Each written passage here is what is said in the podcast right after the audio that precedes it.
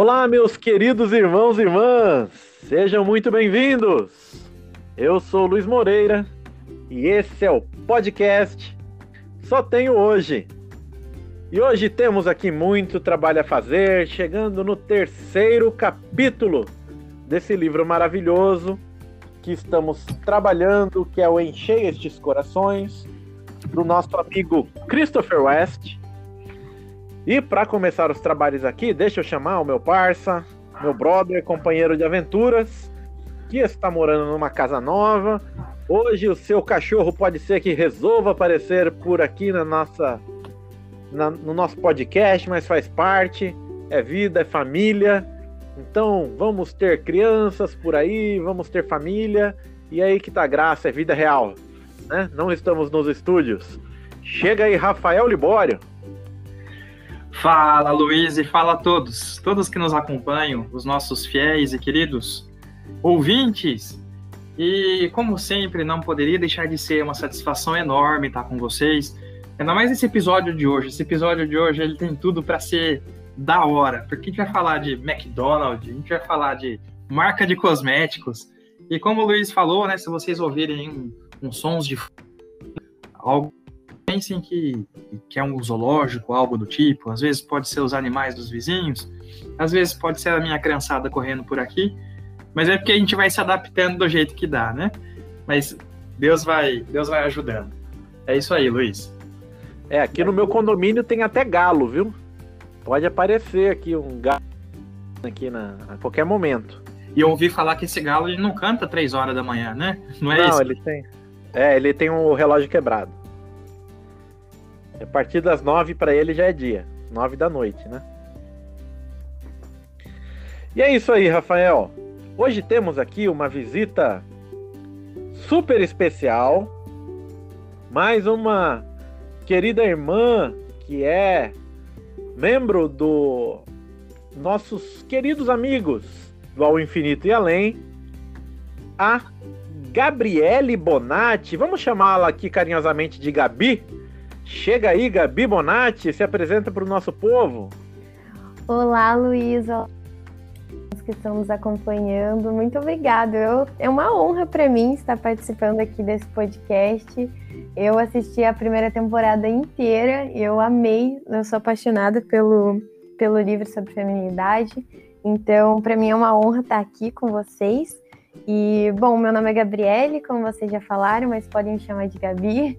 É, eu sou estudante de jornalismo, estou no último ano de jornalismo, tô, sou quase uma jornalista, 70% aí jornalista, e faço parte do projeto também do Ao Infinito e Além, levando aí um pouco de teologia do corpo de uma maneira um pouco mais fácil e prática aí para os jovens. E é isso. Muito bem. É, eu vou confidenciar uma coisa aqui que na verdade a gente nunca falou isso aqui nos nossos episódios. E com a graça de Deus, hoje estamos aqui na presença da Gabi e é uma coisa que se relaciona diretamente a ela. É, nós estávamos aqui, talvez acho que ali por volta de outubro, novembro do ano passado. A gente estava gravando meio que aos trancos e barrancos aqui o nosso podcast. E estávamos meio desanimados e eu recebi uma mensagem da Gabi, nós não nos conhecíamos ainda, lá no perfil do Instagram, onde, entre outras coisas, ela dizia pra gente: continuem, né? E isso foi muito marcante para mim. Talvez a Gabi nem lembre Nossa, direito, né? Verdade. Dessa mensagem. mensagem. Mas que pra gente foi muito marcante, né? Porque a gente tava meio desanimadão. E esse continuem foi muito bom, foi muito importante para nós, para dar um gás, né? Então, eu louvo muito a Deus, né? E agradeço, para mim é uma alegria te acolher aqui, viu, Gabi? Ai, que bom, eu que fico feliz. Nossa. e aí, Rafa, você tem alguma pergunta para Gabi? Sim. É, primeiramente, fico muito feliz em saber que a gente tem uma nova geração de jornalistas. A gente está precisando tanto de bons jornalistas, né? Mas, Gabi, eu queria saber de você o seguinte, né? Aquelas perguntas improvisadas, você já sabe. É, a gente está falando muito sobre desejo aqui, né? E, e, nós sabemos que existe a possibilidade de nós canalizarmos tudo para Deus, né? E, eu conheço muitos amigos que ou fazem esportes radicais, ou que gostam muito de música, ou que, enfim, fazem aquilo que gosta e conseguem levar isso para eu queria saber de você, o que, que você faz, assim, que você gosta muito, algum hobby, alguma coisa, e que te consegue aproximar mais de Deus? Fala pra gente. Olha, eu, eu acredito que a comunicação mesmo, né? Você falou do jornalismo, eu acredito que para mim é mais do que uma profissão também, né?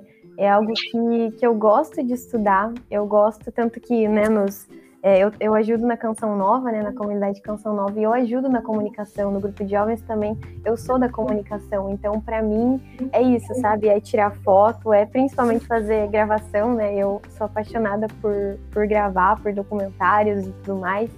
Então, é, para mim é isso, sabe? Eu acredito que, que a comunicação tem um papel muito importante, ainda mais nos dias de hoje, né? E uma comunicação em Deus, né? É, é algo que eu também busquei muito estudar durante a faculdade, né? O jornalismo é, religioso, né? O jornalismo voltado para a religião. É, então, para mim, a, a, comunicação eu acredito que seja um, um dos meus hobbies também, além de ser a minha profissão. E, e além disso, né? Partilhando também um pouquinho aqui do do meu sagrado, é, por, é, por eu ser tão apaixonada, né, por audiovisual e tudo mais, o meu, o, o meu TCC, eu estou fazendo TCC, é, vai ser um documentário e também tinha que ter a participação de, de João Paulo II, da Teologia do Corpo. Eu vou fazer um documentário sobre casamento, segundo a visão católica. Então, para mim, tem tudo tudo está interligado, né? A questão da comunicação, é, da igreja, da religião, né? Tudo tudo para mim tá, tá interligado, assim. Uau, aí sim, hein? Que maravilha. E eu gostaria de saber uma coisa. É, mais no sentido da sua experiência com Deus. Como ela se dá, como ela se deu. Você também tem a mesma faixa etária do, do Dário e da Vitória, né? Na casa Isso. dos 20 pouquinhos, né? Exatamente, tenho 21 anos. Olha aí, deixou todo mundo para trás.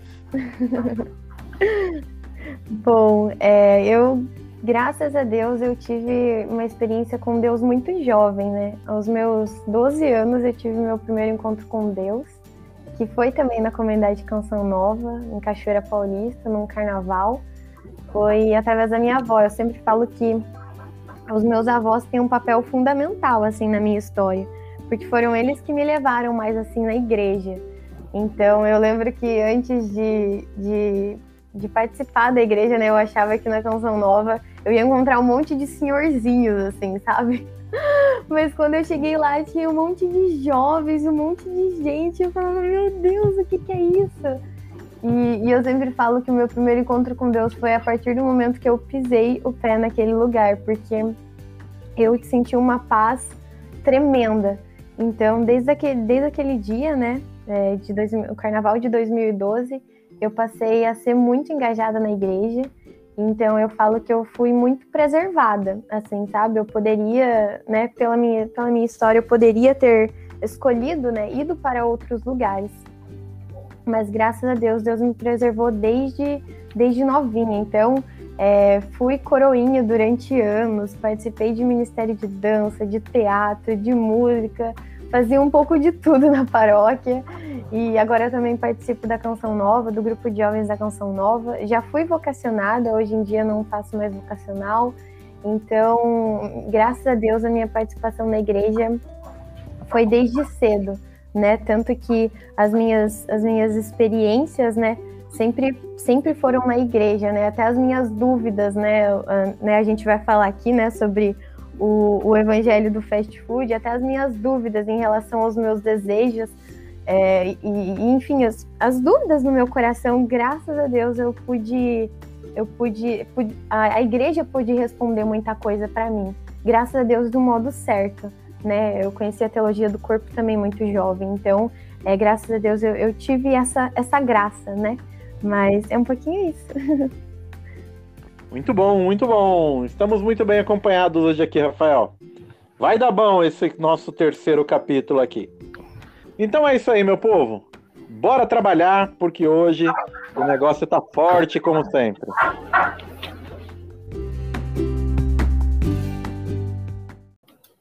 Muito bem, meus irmãos e irmãs, começando esse terceiro capítulo magnífico do livro Enchei Estes Corações, que leva o, que leva o título de Fast Food. Fast food, como nós sabemos, né? É, é aquela expressão usada para comidas rápidas que a gente come na rua, né? Um McDonald's, né? Um Habibs, né? Tudo bem que Habibs às vezes demora um pouquinho mais, mas é também tá dentro aí, né? Desse universo, né? Então é uma expressão para ilustrar um pouquinho o que é, vamos dizer assim, estamos vindo do outro capítulo que falou muito, né? Sobre o evangelho da inanição, que é o evangelho da fome, que é onde nós simplesmente pensamos em negar tudo, que tudo é ruim, inclusive o sentido do eros e do desejo que temos tocado. E dessa vez vamos falar do evangelho do fast food, né? Que é justamente, é, vamos dizer, quase que uma evolução, né? Onde nós vamos ver que às vezes para não morrer de fome a gente come qualquer coisa, por mais que seja ruim. Então quero começar aqui antes de passar para os meus irmãos, é, lendo um trechinho inicial aqui deste capítulo que vai ilustrar um pouquinho e vai nos posicionar para essa partilha de hoje. Vai dizer assim: Uma pessoa pode passar fome somente por certo tempo, até que a escolha se torne clara. Ou eu encontro algo para comer, ou eu vou morrer. A fome do Eros, do desejo, em algum momento se torna tão dolorosa que a perspectiva de alívio, onde quer que este possa ser encontrado, abafa todo o medo de quebrar as regras. É por isso que a cultura do evangelho do fast food, a promessa de gratificação imediata por meio da indulgência do desejo, inevitavelmente ganha grandes números de adeptos vindo do evangelho e da dieta da inanição. Eu não sei você, mas se as duas únicas opções são passar fome ou comer gordurosos nuggets de frango, eu fico com os nuggets. Eu vou passar aqui em primeiro lugar para Gabi, para ela fazer os seus primeiros comentários. Em seguida, a gente retoma com o Rafa. Diga aí, Gabi. Bom, então, Luiz. Bom, primeiro eu queria dizer que para eles, né, o fast food é muito mais banal do que para nós, né, para nós aqui do Brasil, porque aqui ainda no Brasil, né, o McDonald's ou enfim, é, esses, essas outras, né, derivações de, de fast food ainda elas são um pouco caras, né, então às vezes a gente pensa, meu Deus, não tá tão fácil às vezes comer um fast food aí em qualquer lugar, Quer dizer, fácil está, né? Mas não é tão acessível. Só que nos Estados Unidos isso é muito, muito acessível, né? É muito barato. Então, para eles é muito simples lá chegar e comprar, sei lá, com dois dólares, comer alguma coisa no, no McDonald's, enfim, ou no Burger King. Mas a, a minha consideração é realmente há muitos adeptos, principalmente do fast food. Por quê? Porque se você escolhe, né, entre passar fome ou comer, né? Comer um, um nuggets, como ele fala, comer um hambúrguer, você vai ficar no comer, no comer o, no comer o hambúrguer, né? No comer aquilo que está mais fácil. E, e como também o, o Christopher vai falar, sobre essa questão do, da nossa fome, é, até mesmo do, do criador da Playboy, né? Eu, se não me engano, é o criador dele, que vai dizer que é, ele criou a Playboy, né? Criou a revista como uma resposta pessoal às feridas e à hipocrisia. Então você veja o, a tamanha fome. Né, para mim, o que, o que me marca muito nesse, nesse, nesse primeiro trecho é a certeza de que nós temos fome, né, de que nós temos um anseio muito grande. Mas e, e se esse anseio estiver desorientado, né? É, o, que, o que eu estou alimentando com esse meu anseio, né? Principalmente os, é, ali na adolescência, né, na juventude, a gente vê muito forte isso crescendo nos jovens, essa fome, esse desejo até mesmo pela identidade, né? Eu, eu brinco, mas é verdade. Às vezes a gente vê um, um adolescente, né? Um dia você tá vendo, ele tá tudo normal, no outro dia ele tá cheio de, de, de, tatuagem, colocou um monte de piercing, pintou o cabelo e não sei o que. Você fica, meu Deus, o que, que aconteceu? Mas é esse anseio, é essa fome que também se passa por outros lugares, por essa busca por identidade, por essa busca por se encontrar também né? Então, até aqui no, no rodapé vai falar de, de uma música, né? Veja cada um buscar o conforto da criatura para o preenchimento de seus vazios. Então, realmente, nós somos essa criatura do anseio buscando preencher os nossos vazios, esse, esse eco, né? Nós realmente temos um vazio no nosso coração, mas o problema, o que, que nós estamos ingerindo, né? O que, que nós estamos alimentando? É, o Christopher também cita Aliás, é um documentário muito forte, que é da Dieta do Palhaço, que é, é, um, é um cara que se alimentou durante 30 dias de McDonald's. E, e, é horrível, porque nos primeiros dias tá até tudo bem. Você tá se alimentando, né? Tá tudo certo, né? Tá gostoso, né? Ele começa a, a experimentar todos os lanches de, do, do, do McDonald's, né? E tanto de manhã, de tarde, né? Na hora do almoço e de noite. E no começo vai tudo bem mas depois o corpo ele, ele vai pedindo socorro, né? Ele aqui conta, né? E também no documentário o cara quase morre por tanto por, por tanta comida ruim, né? Por intoxicação alimentar realmente. Então, para mim é isso, né? É, até por um primeiro princípio, né? Num, num começo, esse fast food, né? Esses alimentos podem até tentar saciar o nosso coração, né? O, até o Christopher fala, né? No início pode parecer que realmente está saciando, né? Como, como o fast food, né? Querendo ou não, quando você vai comer, né? Você se sente saciado, mas a, a mas é sacia durante muito, muito pouco tempo. Né, durante ali, depois de algumas horas, você já está com fome de volta, porque aquilo não, realmente não é alimento, né, é, é porcaria. Então, a, a, pergunta, né? O que nós estamos tentando saciar o nosso coração, né? É, pode ser por, um, por, uma, por uma sexualidade sagrada ou até mesmo por outras coisas, né? Não, não é somente às vezes o sexo que nós tem, estamos tentando preencher o nosso coração, pode ser por outras coisas. Mas o fato é, temos fome e fome de quê? O que, o que tem nos alimentado, né? Para mim é, é isso que isso que me chama a atenção nesse primeiro momento. E aí, Rafa, suas primeiras impressões? É isso aí, vocês já começaram com tudo, hein? Maravilha. É, Para mim, o que me chama muito a atenção, né? É, primeiro, do, o contexto, né? Acho que o contexto é, é vida, né? Para quem está nos ouvindo, a gente vem falando sobre três tipos de evangelho. Né? O autor fala isso. O evangelho que nós vimos na semana passada, que é a dieta da inanição, é o cara que não come, né? O cara que não se alimenta, porque ele acha que o alimento. Então, trazendo para a linguagem do desejo, o cara ele tenta suprimir o desejo de qualquer maneira. O, o autor ele falava no, no, último capítulo que o cara da dieta da inanição é o cara que ele acolhe a verdade sem a beleza. E hoje é o extremo oposto. É o cara que quer acolher a beleza sem a verdade. Né? Se antes existia o cara que não se alimentava, agora nós temos o cara que se alimenta de qualquer coisa que vê pela frente, né? E lendo esse primeiro trecho aqui, é, eu percebi o seguinte: durante todo o livro, o Christopher West ele vai trazendo essa, esse negócio de que a realidade material geralmente tem algo a nos dizer sobre a realidade espiritual, né? É interessante isso, se a gente parar para pensar. É, quando a gente está lá e a gente se espanta com a beleza da criação, por exemplo, a gente sabe que lá no fundo Deus está querendo dizer que existe algo ainda melhor e mais esplendoroso que é o céu, né? Então, quando a gente, sei lá, sente um amor ardente pelo filho que acabou de nascer, é, no fundo a gente pode levar esse lado espiritual também e lembrar que nós somos muito mais amados por Deus do que a gente é capaz de amar, né?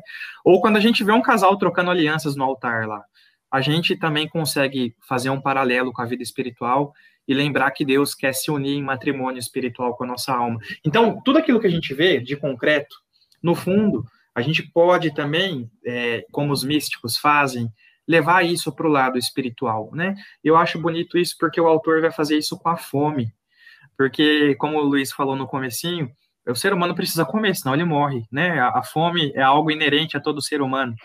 Só que o autor ele vai mais longe, né? Ele ele consegue pegar esse, esse aspecto da fome espiritual, que nós também temos essa fome espiritual que é expressada nos desejos, né? É interessante porque um tempo atrás eu estava lendo um noticiário é, falando sobre a questão lá do, do pessoal lá na, na Venezuela, né? É muita miséria, muita fome, e eu estava vendo assim, lendo trechos é, comentando sobre pessoas que reviravam as latas de lixo na rua para comer qualquer coisa que parecesse orgânico, ou pessoas que, que se alimentavam dos próprios animais, né, de estimação. E, e eu olhava para aquilo, né, para aquele, aquele horror, e eu pensava assim, é, olha só, né, a, a escolha que eles precisam fazer, ou eles morrem de inanição, ou eles comem isso, né, que é, que é a única coisa que aparece na frente deles. E, e, o, e, o, autor aqui, ele fala a mesma coisa, né, ele vai dizer assim, interessante isso também que o Luiz leu, né, porque boa parte das pessoas que migram para esse tipo de evangelho, que é o evangelho fast food, são as pessoas que tentaram viver lá atrás aquele evangelho da inanição. Ou seja, eles ficaram com fome, fome, fome, fome, e de repente eles parecem como essas pessoas aí, né? Eles estão com tanta fome que eles comem qualquer coisa, eles aceitam qualquer coisa, né? Qualquer lixo espiritual para eles acaba valendo. E a gente sabe que eles estão saindo de uma morte para entrar em outra, né? O que a Gabi falou muito bem agora, né? Que é, não adianta você pular de uma mentira e cair em outra mentira, né? Porque nós temos o evangelho verdadeiro lá na frente que está nos esperando. Mas eu acredito que essa introdução é, que o, que o autor dá já nos faz entender tudo aquilo que ele quer dizer no decorrer do capítulo. E é muito legal, pessoal, e é muito, muito, muito importante você entender a metáfora que está acontecendo aqui, né? Caso alguém não tenha pego, né? A metáfora que ele faz, né? Como o Rafael e a Gabi vieram dizer, é, entre a fome, entre o fast food, entre o desejo, entre o tá fazendo uma lambança de coisa, né? E tem no meio Playboy, e tem no meio é, um documentário. Parece que fizemos aqui uma salada. Mas organiza isso tudo no teu coração na ótica do desejo que o nosso coração tem por algo bom, pelo prazer, pela alegria, é muito legal que na outra, na outra partilha a gente falou da Madonna, né? Que ela vai dizer que ela foi criada num lar católico, onde nada era permitido.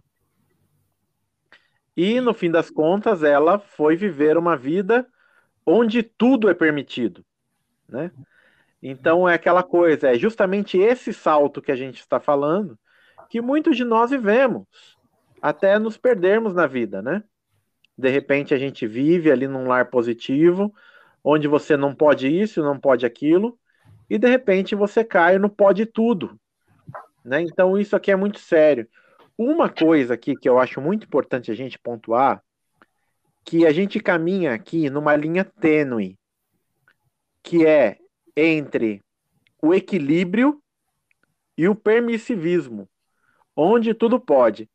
Quando nós falamos né, que a pessoa precisa dar vazão, uma vazão positiva ao seu desejo, a gente não está falando que ela tem que liberar geral e sair por aí fazendo o que dá na telha dela.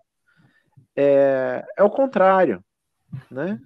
É ela saber canalizar a sua potência, o seu desejo, né? Um tempo atrás eu conversava com, com alguns rapazes jovens rapazes na casa dos seus 13, 14, 15 anos e conversava com eles, né? Sobre o desejo, sobre como o desejo é bom, sobre como o coração deles tinha sido feito para o bem, né? E justamente a gente vai ver no, no nosso mundo os outros jovens que vêm das outras famílias trazendo outras realidades que é, por exemplo, muitas vezes, aquela coisa do pai, que é um machão, que quer que o filho tenha contatos com pornografia desde cedo, por exemplo, que não se importa com isso. Meu irmão, é, para aquele pai que diz assim: não, tá certo, meu filho tem que se masturbar mesmo, ele tem que ter contato com pornografia mesmo, porque isso é ser homem. você só está construindo no coração do seu filho justamente esse evangelho do fast food. Nós homens temos aprendido na nossa vida que a mulher, ela é um tiragosto, que a mulher é um objeto nas nossas vidas. A gente não pode deixar isso para os, essa herança para os nossos filhos, principalmente para os nossos filhos homens, né? Você que é pai de homem, né? Crie seu filho como um homem de verdade, né? Que sabe o valor das outras pessoas. Então aqui tem uma linha tênue, tá? Eu gostaria de pontuar isso para que a gente possa é, ter aqui os olhos no lugar certo. Ele, ele vai até falar aqui que o evangelho do fast food mimetiza, ele imita o banquete para o qual fomos criados.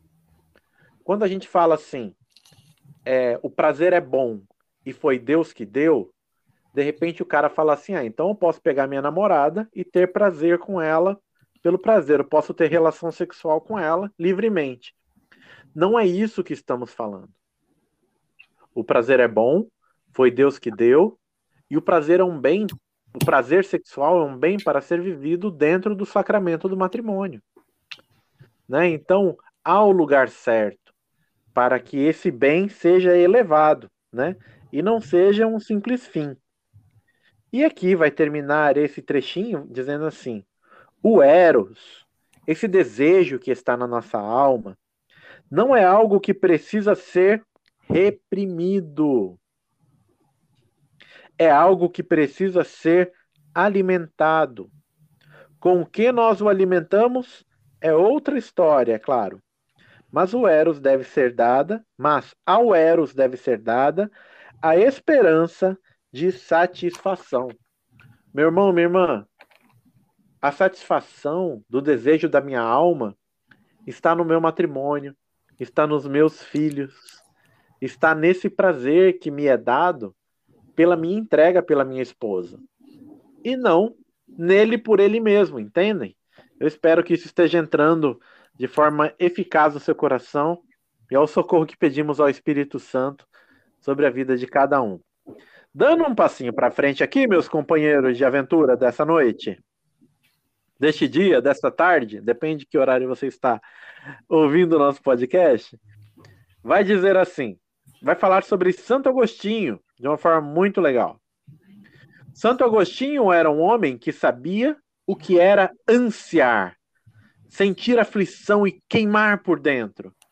Ele sentia isso tão ardentemente e escreveu isso tão vividamente que eu gosto de chamá-lo de doutor do desejo. De fato, ele afirmou que a vida inteira do bom cristão é desejo santo. É esta a nossa vida. Exercitamos-nos pelo desejo, a seguir o, de... seguir o desejo mais íntimo do coração, para onde ele finalmente nos leva. E aí, Gabi, seus comentários sobre esse segundo trecho? Bom, então, Luiz, é, eu gostei muito desse trecho. Nossa, eu adoro quando ele cita Santo Agostinho falando que ele é o doutor do desejo. E abrindo um parênteses também naquilo que você falou, eu acho que quando a gente fala, né, que os desejos são bons, é, o sexo é bom, isso não é uma desculpa para pecar, né? Não é uma desculpa para falar, ah, então se tudo é bom, né, como você disse, então bora, bora, bora fazer, bora fazer sexo, bora fazer geral. Não, não é bem assim, né? Temos que saber canalizar. E eu acho que Santo Agostinho é um exemplo, né? Quando ele fala desse nosso desejo santo, né? Desse até, é, se não me engano, daqui a pouco vai falar, é Bento XVI vai falar que esse nosso desejo é a nossa procura pelo próprio Deus. É, e para mim isso é muito forte. E, e para mim, não sei se vocês têm a mesma, a mesma, a mesma ideia quando vocês veem esse trecho, mas para mim me lembra muito a importância do jejum né? Porque para onde nós direcionamos esse desejo? Né? Nós temos desejo no nosso coração, e se nós não compreendemos ele, né? E, e se nós compreendemos, né? É, eu, graças a Deus, eu tive a, a, graça de ter o meu encontro com Deus muito jovem, né? E quando eu tive o meu encontro com Deus, eu pude ter aquele estalo e falar: putz, era isso que eu estava procurando. É, é, isso que sacia os meus desejos. É, é isso, sabe? E também acho que até é, o contato com a teologia do corpo, né? João Paulo II vai nos falar que o contrário de amor não é não é o ódio, mas é o uso, né? Então, para mim, tem muito essa questão de, às vezes, a gente acha que as pessoas podem preencher o vazio do nosso coração, né? Como o Christopher West vai falar, né? Na sexualidade, do sexo, às vezes a gente acha que isso pode preencher, que as pessoas podem preencher, que o namorado pode preencher, mas não, quando eu entendo que a pessoa ela não é para ser usada, ela é para ser amada, isso muda sentido. Muda sentido quando eu entendo que a pessoa não vai me preencher.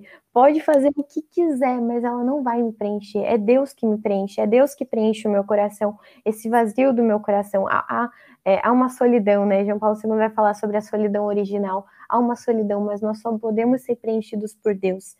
Então, até mesmo o Christopher West vai falar né, é, sobre a questão do, do sexo. Ele fala que há bastante sexo acontecendo, mas pouca felicidade. Né? Então ele fala assim: você acha que é, há pouco sexo? Não, há muito sexo acontecendo. Muitas pessoas é, estão tentando preencher os seus vazios, os seus desejos com sexo, mas continua pouca felicidade. As pessoas continuam tristes. Por que será então? Porque é a nossa procura pelo próprio Deus, né? E voltando à questão do jejum, é, é, como, como eu disse, né, eu tive a graça de ser muito preservado na questão da minha, na, minha, na minha afetividade, na minha sexualidade, mas isso não isso não, isso não me não me não me deixa talvez tentar saciar os meus desejos de outra forma né? Por isso a importância do jejum. É, confesso aqui que eu sou apaixonada por chocolate. Eu amo chocolate. Amo amo amo, amo mesmo. E, e todo jejum que eu fazia, eu falei, ah, chocolate, quaresma, chocolate, tudo chocolate. E sempre chocolate, beleza. E daí teve uma vez, na, no ano passado até, é, foi um, um jejum que eu fiz junto com o pessoal do Infinito e Além, de chocolate. A gente ficou um mês sem chocolate. E Deus começou a me questionar, Gabriele, por que, que você tá comendo tanto chocolate? E eu comecei a falar, meu Deus, eu, eu tava comendo, tipo, quase todo dia, assim, sabe? Depois do almoço, depois da janta. E, e, e o gosto, né? O sabor do chocolate já tinha até perdido. Eu falei, meu Deus, por que, eu tô comendo tanto chocolate? E eu falo que aquele jejum mudou a minha vida, assim, né? No sentido de, de, de jejum mesmo, da importância do jejum e do que eu tava fazendo com os, os desejos do meu coração. Então, é, hoje, hoje em dia eu falo, né? Eu dou muito. Hoje em dia eu tenho muito mais controle sobre até a questão da, comida, né? Do, do doce, do alimento, por conta desse último jejum que eu, que eu fiz, né? De chocolate. É, então, a importância de saber canalizar os nossos desejos, né? É, exercitar o nosso corpo, gastar o nosso corpo para mostrar para ele quem manda, né? E eu acredito que a gente tem diversas oportunidades de mostrar para o nosso corpo olha, sou eu quem mando, né? É, é um exercício também para nossa vivência de castidade, né? Se eu não consigo ficar sem um chocolate ou uma carne na sexta-feira, como que eu não vou fazer sexo com, com, com o meu namorado quando quando estiver ali numa situação, sabe? Então, para mim, vem muito a importância do jejum, né? De saber canalizar os nossos desejos, de que sim, os nossos desejos são santos, nossos desejos podem ser puros, né? E devem ser puros mas saber canalizar os nossos desejos. E eu acredito que o jejum é um, é um exercício para nós. Muito bem. Lembrei do Rafael, confesso que eu lembrei do Rafael, porque ele sempre fala daquele exemplo que a Angélica falou para ele do do marketing, né, Rafa? O que, que você me diz aí? É, é porque, bem dizer, é, aqui no, no livro ele vai falar sobre a Victoria's Secrets, né? É, porque, na verdade, acontece o seguinte, né? A minha esposa, como marqueteira, ela já me ensinou muitas coisas. E é engraçado que ela continua caindo nas pegadinhas que ela já me ensinou. Mas tudo bem, né? Ela, ela me explicou o seguinte: nós vivemos em uma época muito consumista, né? Calma aí, gente, que a gente já vai chegar no desejo, tá? Mas só para dar uma introdução. É, então a gente vive num ambiente que todo mundo está sempre comprando, comprando, comprando, comprando, e, o sistema é feito para isso. Porque se você parar de comprar, se todo mundo parar de comprar, o negócio entra em colapso, né? Só que a questão, para para olhar as suas próprias coisas, né? Será que tudo aquilo que a gente tem são coisas realmente necessárias? Será que tudo aquilo que a gente compra, a gente precisa comprar? A gente necessita daquilo para viver? E, e no fundo a gente sabe que não, né? E aqui entra a questão do marketing, né? O que, que é o marketing? O marketing, ele é a arte pela qual a pessoa é, é criada uma necessidade na pessoa. Ou seja, a pessoa ela passa a acreditar que tem a necessidade de algo que na verdade ela não tem, né? O marqueteiro, ele é como se fosse um ilusionista.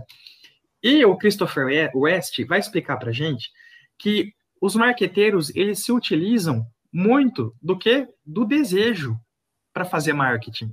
Aí as pessoas vão falar assim, mas como assim? Como vai se utilizar do desejo, né? E ele explica, ele vai falar assim, que acontece o seguinte, todo mundo, todo ser humano é um ser de desejo, né? Então, eles se utilizam da seguinte estratégia. Eles, na propaganda de um produto qualquer, eles vão fazer o possível para despertar o desejo do consumidor né? Então, eles vão colocar pessoas bonitas, eles vão colocar mulheres sensuais, eles vão colocar tudo aquilo que de alguma forma vai despertar um desejo, seja um desejo por bens materiais. Então, eles vão mostrar alguma coisa que o ser humano vai parar e vai parar. Opa! Né? Para para pensar no, nos comerciais de cerveja, que geralmente são os homens adultos que assistem, né? O que, que vai mostrar? São mulheres sensuais, né? E eles falam que, aí o Christopher West explica, né? Eles vão fazer isso por quê? Porque de alguma forma, eles vão fazer um malabarismo marqueteiro lá, eles vão fazer a mágica deles, e eles vão apresentar o produto, assim que o seu desejo foi ativado, eles vão mostrar o produto como se o produto fosse a solução para os seus problemas, né? Então, a pessoa, de uma maneira é, marqueteira, né, ele tem os termos técnicos, mas a pessoa, ela, o consumidor vai confundir a satisfação daquele desejo que foi despertado com o próprio produto, como se comprando aquele produto, eu vou conseguir satisfazer aquilo que eu senti. Né, percebam como que funciona o negócio, né? Só que é, a gente não está falando isso aqui, né, com raiva dos marqueteiros. Um beijo para todos os marqueteiros que nos acompanham. Mas a questão não é essa. A questão, inclusive, o Christopher West ele elogia os caras. Ele fala assim: esses caras eles descobriram o x da questão. Eles fazem isso porque eles sabem que o ser humano é movido pelo desejo de acordo com o próprio Santo Agostinho, né? Santo Agostinho vai falar isso no capítulo aqui, tem um trecho dele. O ser humano é movido pelo desejo. Os marqueteiros descobriram isso, eles descobriram o óbvio, né? Então, é, lá no comercial da Victoria's Secrets, lá que o, que o Christopher West menciona, esse comercial é exibido para os homens, e os homens, é, ele, ele faz uma, uma, um comentário, né? Mas nenhum homem compra na Victoria's Secrets mas é justamente porque vai despertar o desejo do homem e a mulher daquele homem vai sentir a necessidade de ir lá e comprar para satisfazer os desejos do homem, né? Olha como que o negócio funciona. E no fundo é isso mesmo, né? A gente, é, o Luiz ele falou muito bem, né? Que é, é preciso que a gente tome muito cuidado, porque por um lado a gente vai falar assim, ah, é preciso sentir o desejo, é preciso alimentar o desejo. E por outro a gente vai falar, ah, mas não é para você fazer o que você quiser. É justamente isso. O, o evangelho do fast food, é, ele é perigoso. E ele é perigoso por quê? Porque ele tem uma verdade ali no meio. Ele tem uma verdade misturada com a mentira, né? Diz que quando a verdade é misturada com a mentira, é muito mais perigosa do que o comum. Qual que é a verdade? A verdade é que nós precisamos alimentar o desejo. É isso que o evangelho do fast food, fast food apresenta. Viu? Você precisa se alimentar. Esse desejo que você sente, você precisa fazer alguma coisa com ele. Isso não é mentira, isso é verdade. Os marqueteiros usam isso e os marqueteiros estão certos nesse sentido. Onde que está o erro? O erro não está no sentir, o erro não está no alimentar, o erro está no objeto que você vai direcionar. Então é como se chegasse uma pessoa para você e falasse assim: coitadinho de você, eu vim aqui para te ajudar. Você, se você não comer, você vai passar fome e você pode morrer de inanição. Então eu vim para te ajudar, eu trouxe um negócio para você comer. Até esse ponto, o cara está falando a verdade. Só que daí o cara fala assim, ó, então pega esse, essa pedra de sabão e come essa pedra de sabão, porque senão você vai morrer de fome. Aqui está a parte da mentira. Então você percebe que é, é preciso fazer o raciocínio. Então o desejo ele vai ser alimentado. Só que se eu ficar jogando o meu desejo no sexo, se eu ficar jogando o meu desejo em, em coisas banais, esse meu desejo ele nunca vai ser suprido. Né? Eu me lembro muito daquele é, a Gabi comentou, né? Falou assim: ah, ah, hoje nunca teve tanto sexo como hoje e as pessoas nunca foram tão infelizes. É verdade, né? E o padre Paulo Ricardo também vai usar um exemplo. Ele fala assim: se o sexo trouxesse felicidade por si só, os atores e atrizes de filmes pornográficos seriam os mais felizes do mundo. Quando a realidade é que a gente vê esses caras com depressão, com overdose, com suicídio relacionadas, né? Porque é, no fundo, no fundo, o que, aquilo que a gente deseja, a gente vai falar um pouco mais sobre isso também. Aquilo que a gente deseja não pode ser suprido por qualquer coisa. Aquilo que a gente deseja é preciso ser suprido pelo infinito. Amém. Isso aí é muito importante, né? A gente assimilar, porque justamente, né? Esse caminho que nos faz desejar é, equivocadamente, ele pode nos levar justamente para esse caminho de. É um caminho de autodestruição, né? É um caminho que nos faz quebrar, que nos faz cair. E, e aqui, caminhando um pouquinho para frente no nosso livro, indo para a página 36, ali onde vai falar da redução do desejo, é um trecho muito importante. E aqui vai dizer assim: se o Eros é, em última instância, um anseio pelo infinito, então nós claramente erramos o alvo quando buscamos a sua realização suprema nas coisas finitas. Essa expressão errar o alvo é a expressão que vai dar nome, né, que vai ser a raiz da expressão pecado. Pecar significa errar o alvo. O evangelho do fast food, na verdade, nos convence de reduzir o eros, a limitar o desejo e direcioná-lo a algo menor, infinitamente menor do que aquilo que nós estamos realmente procurando. O que nos faz ser fisgados pelo fast food, então, não é desejar muito, é desejar muito pouco. Olha, é, eu cheguei a falar alguma coisa disso da última vez, mas é uma coisa que me dói muito no coração.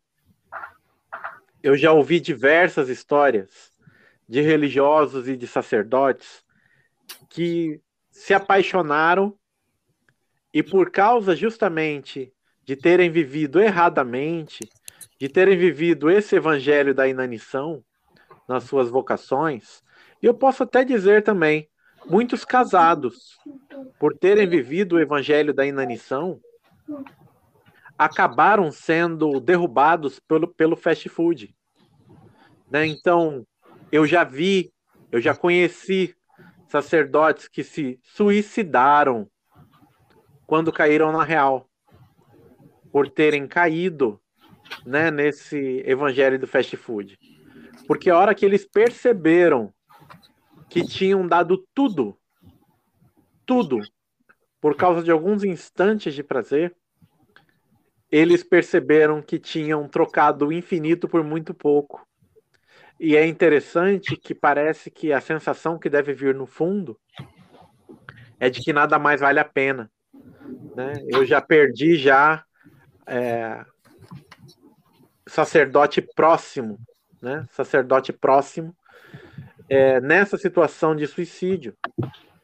Porque aqui está a linha tênue. Né? Nenhum de nós está, vamos dizer, imune né, a essa condição de desejar trocar tudo por muito pouco, né? Você pensa um homem que é casado, vai. Pensa, é, pensar em mim, por exemplo. Eu tenho a minha família, eu tenho a minha esposa, os meus filhos, e de repente acontece uma oferta, vou usar essa expressão. Uma oferta livre, né, de um de um adultério. Aquilo aparentemente parece que é uma coisa boa, né? Mas no entanto, é, vejam bem, essa essa é a conta. É trocar tudo por muito pouco. É trocar tudo por muito, muito pouco. É muito comum nós vemos homens casados caindo nessa, né, de trocar o tudo por muito pouco, porque inclusive eles não estão trocando só a sua família.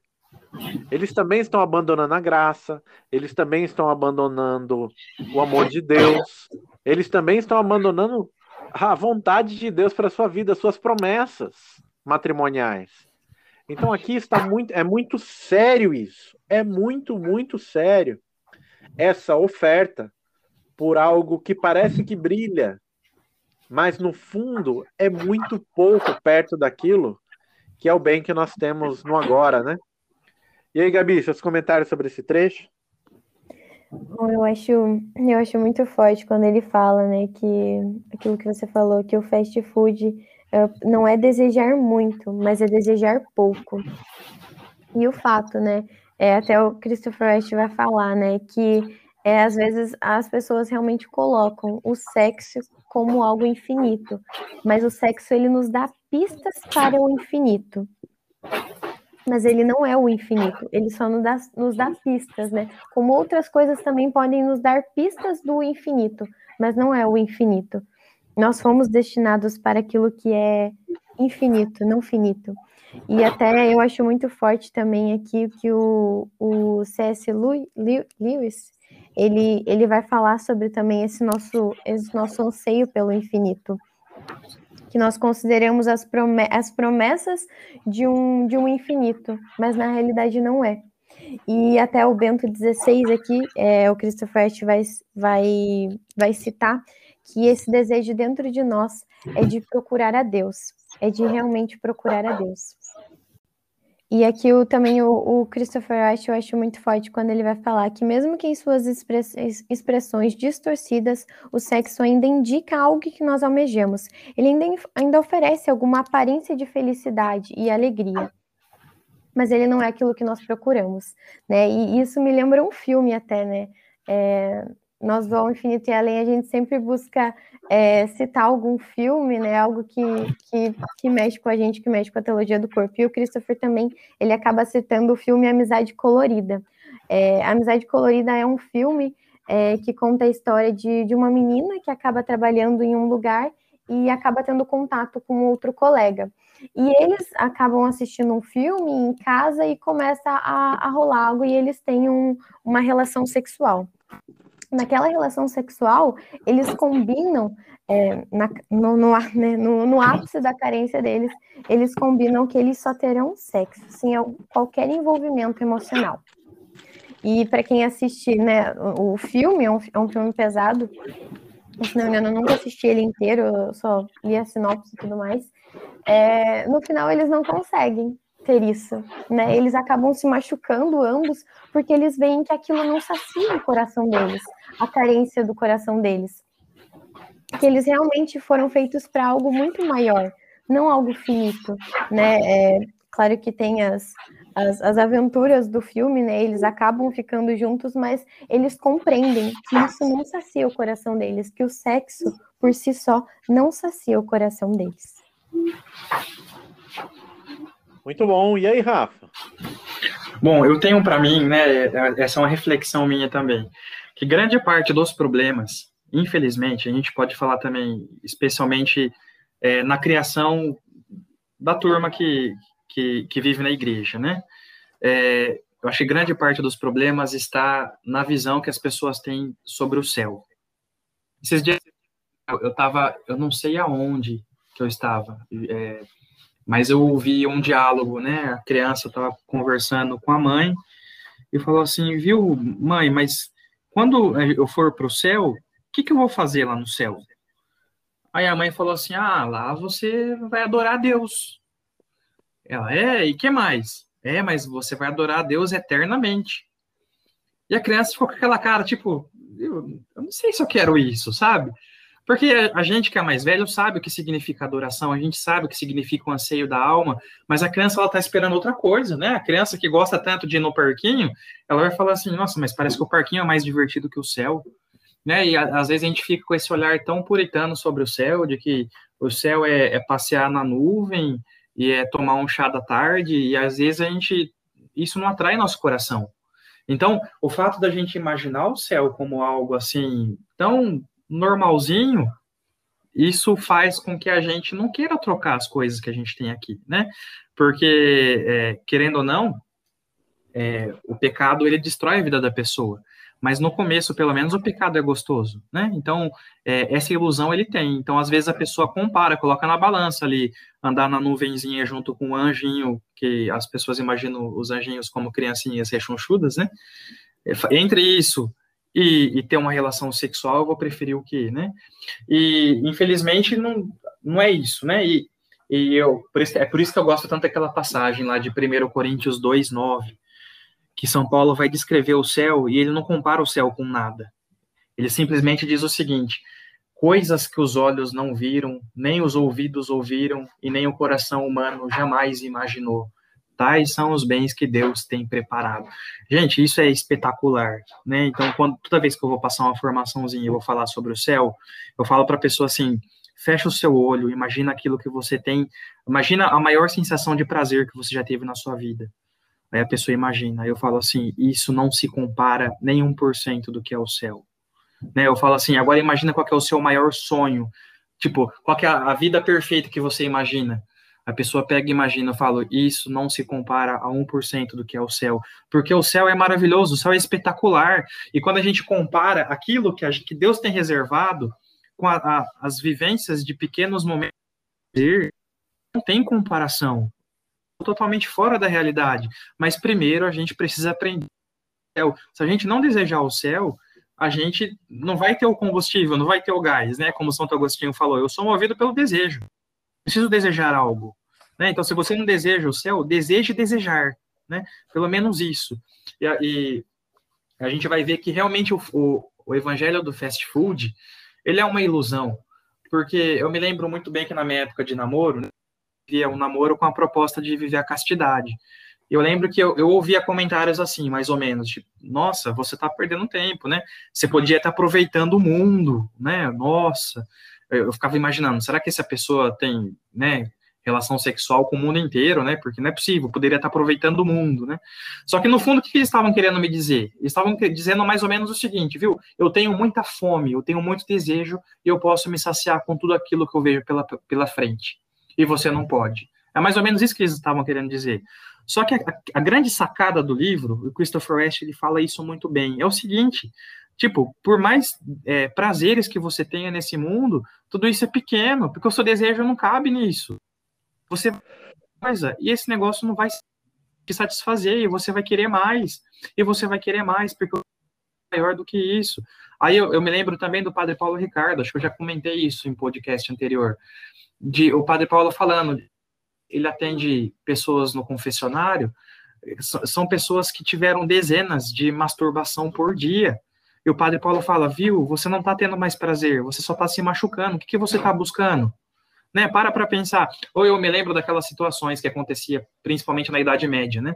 Da pessoa que ia num banquete, aí a pessoa enchia a barriga, aí não conseguia mais comer, aí existia um lugarzinho próprio para as pessoas ir lá, forçar o vômito, para poder deixar a barriga vazia, para ter o prazer de comer de novo. Para para pensar no quanto que isso é doentio. É as pessoas que não sabem o que fazer com esse desejo ardente que está dentro do peito. A pessoa que não sabe o que fazer, ela vai pegando tudo pela frente. Né? E, no fundo, e no, no fim das contas, isso não vai ser suficiente.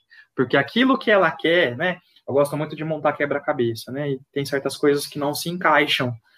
Você pega um desejo infinito e você pega um objeto finito. O negócio não vai encaixar. Então você só vai conseguir encaixar o, o desejo do seu coração naquilo que os olhos não viram, que os ouvidos não ouviram, e que o coração humano jamais imaginou.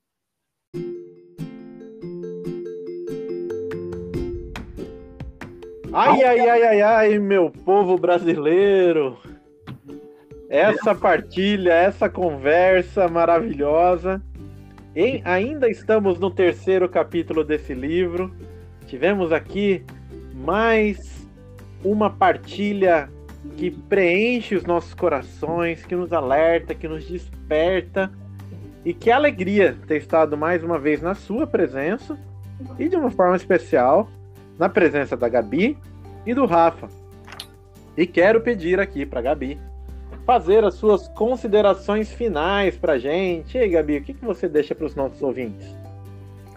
Bom, eu deixo a certeza de que somos criaturas do desejo, né? Somos criaturas feitas para o céu, né? Nós fomos feitos para o céu, nosso coração anseia o céu, mesmo que às vezes a gente fala, o que, que eu tô, o que eu, o que eu desejo, qual é essa, essa angústia no meu coração?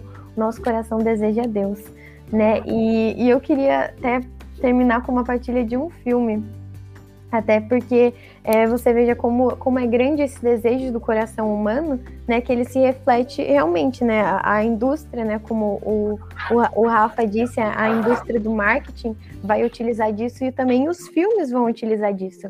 E para mim é muito além de um desenho. Não sei se vocês já assistiram, mas é Moana. Para mim é um desenho a, além de desenho. Não é um desenho somente para criança, mas realmente fala desse dessa angústia, desse desejo. A Moana ela era destinada a cuidar de uma ilha, mas ela sentia que ela era feita para algo a mais. Ela desejava ir além do mar. Ela desejava algo além. E, e até no tem uma parte de uma música que, vai, que ela vai falar: essa luz que do mar bate em mim e me invade. Será que eu vou? Ninguém tentou. E parece que a luz chama por mim. E já sabe que um dia eu vou. Vou atravessar para além do mar. Realmente há algo nos chamando. Há Deus nos chamando. Realmente Deus nos chama a preencher os nossos vazios, a preencher as nossas carências. Então, para mim é isso, é a resposta do nosso coração. É, e até outra parte da música, Moana vai falar: Te encontrei, atendi teu chamado, teu nome eu sei, pois o teu coração foi roubado. Mas isso é passado, sua missão encontrou, enfim, seu lugar. Realmente que nós possamos atender o chamado de Deus, de que Ele quer saciar os nossos desejos, de que Ele quer saciar a nossa vontade, de que sim, somos criaturas corpóreas do desejo, como Christopher West vai falar.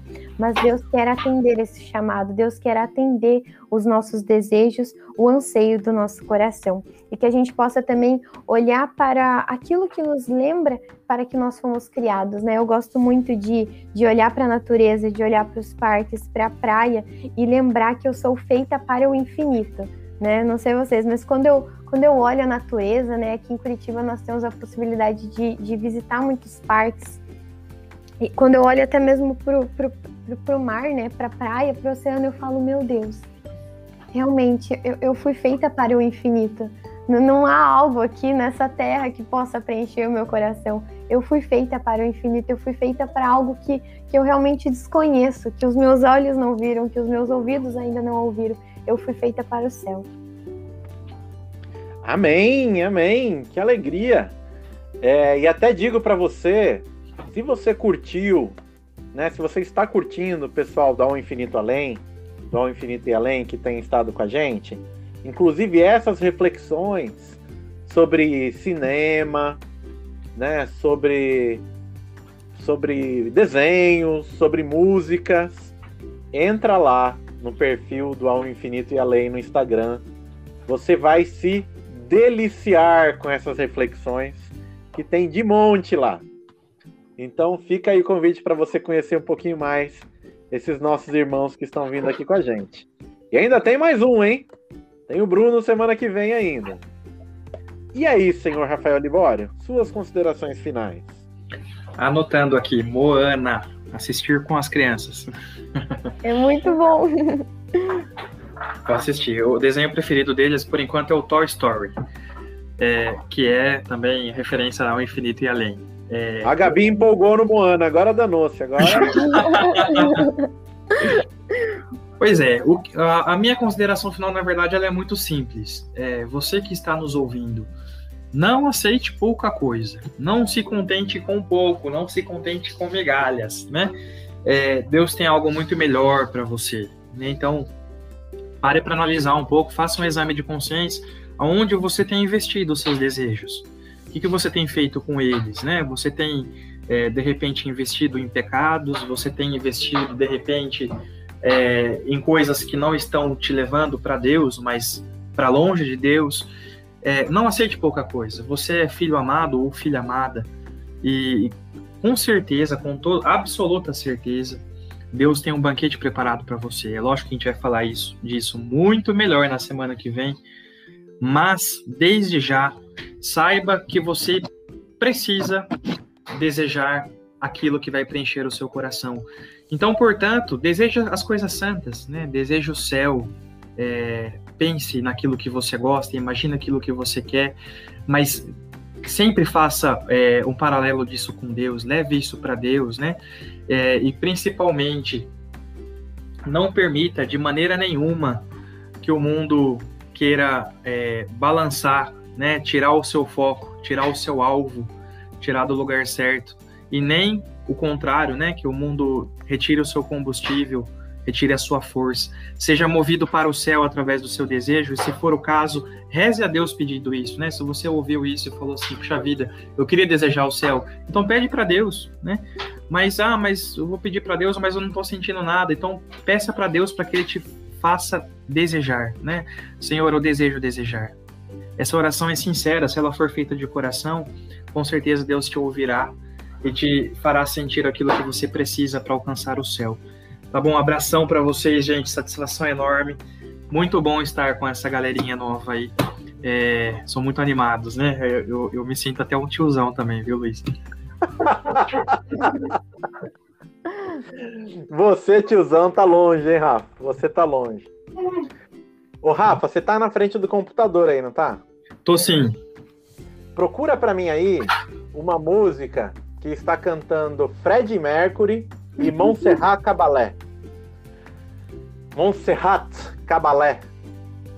Procura aí, não é a Barcelona, é uma outra. Me fugiu o nome da música aqui. O que eu gostaria de falar? É How Can One? Isso. Procura ela traduzida aí. Sim. O que eu gostaria de falar? Essa segunda-feira eu acordei com vontade de ouvir essa música. É uma coisa que eu acho que eu devo, devo ter falado, talvez aqui, talvez não. Mas é uma coisa que. É, um, é uma coisa que tem no meu coração. Que é de ver grandes homens da nossa humanidade é, com um desejo absurdo na alma. Quem, quem viu alguma coisa, quem conhece alguma coisa do Fred Mercury, é, talvez você olhando para a vida dele, rapidamente, você vai ver um cara extremamente promíscuo, né? Perdido e tudo mais. É, eu vejo uma pessoa que recebeu um dom absurdo, absurdo. Eu não sei qual a visão de vocês, mas é um dom absurdo. E essa música, em que ele canta com a Montserrat Caballé, é, num show que foi feito na Olimpíada de Barcelona em 92, essa música, ela tem uma letra incrível. E justamente é, a tradução do, do nome dessa música, Rafa, como é que é? A tradução é Como Posso Continuar. E essa música, ela vai falar muito, parece que ela, ela está falando justamente desse desejo, sabe? De querer continuar. Tem um momento, inclusive, procura aí, Rafa, que vai falar, vai tipo pedir um socorro para Deus. Não tem? Tem, eu vou ler um trechinho aqui, talvez seja esse. Como posso continuar, dia após dia? Quem pode me fortalecer em todos os sentidos? Onde posso estar seguro? Aonde pertenço? Nesse enorme mundo de tristeza, como posso esquecer aqueles lindos sonhos que compartilhamos? Eles estão perdidos e não consigo achá-los. Como posso continuar? Pode continuar, pode continuar. Como posso continuar, literalmente, né? É. Às vezes eu tremo no escuro, não consigo ver. Quando as pessoas me assustam, tento me esconder longe da multidão. Tem alguém aí para me confortar? Precioso Senhor, escute meu apelo e cuide de mim. Então, minha gente, até me arrepia de, de falar isso, né? Porque o coração do homem, por mais perdido que ele esteja, ele está buscando esse eterno.